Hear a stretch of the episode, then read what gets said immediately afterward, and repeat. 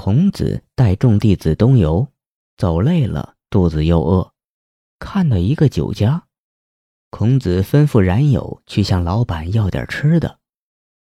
冉有走进酒家，跟老板说：“我是孔子的学生冉有，我们和老师走累了，给点吃的吧。”酒家老板听说是孔子的门生，便说：“既然你是孔子的弟子，必定有不错的学问吧。”那么我写个字，如果你认识的话，店里的饭菜你们随便吃。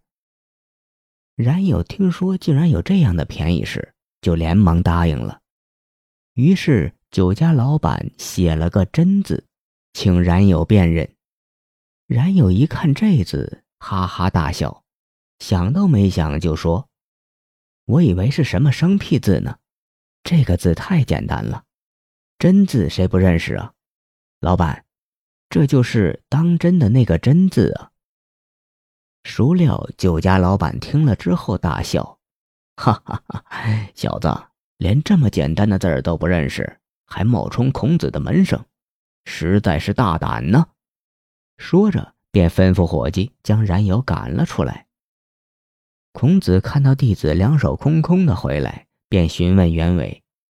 冉有愤愤不平的将事情一五一十的告诉了孔子。孔子沉默了一会儿，便亲自去见酒家老板，对老板说：“我是孔子，行旅之人，走得累了，肚子空空，想向老板您要点吃的。”酒家老板看了一眼谦恭有礼的孔子，说：“既然你说你是孔子，想必不会不认识我写的字吧？”孔子作揖道。正要请教，酒店老板将写有字的贴拿了出来，说：“若你认对了这个字，你们的饭菜小店全包了，如何？”孔子作揖道：“正要请教。”说着，就用手去捧定字帖，只见上边果然写着个“真”字。孔子端详那字片刻之后。将字帖递还老板。这个字当念“直八”，不知可对否？老板听了，大笑道：“哈哈哈，果然是孔子！没想到小店今日如此荣幸，竟然有贵客上门。”说完，便整治酒菜，为孔子等人洗尘。这时，冉有心里不舒服了。他问孔子：“老师，这明明是个真字吗？为什么念直八呢？以前您可不是这么教的呀。”孔子叹了口气说：“哎，现在都什么时候了，你还认真？你非要认真，哪有饭吃啊？做人处事要懂得人情世故啊。这里讲的认真。”实际上应该称之为较真儿。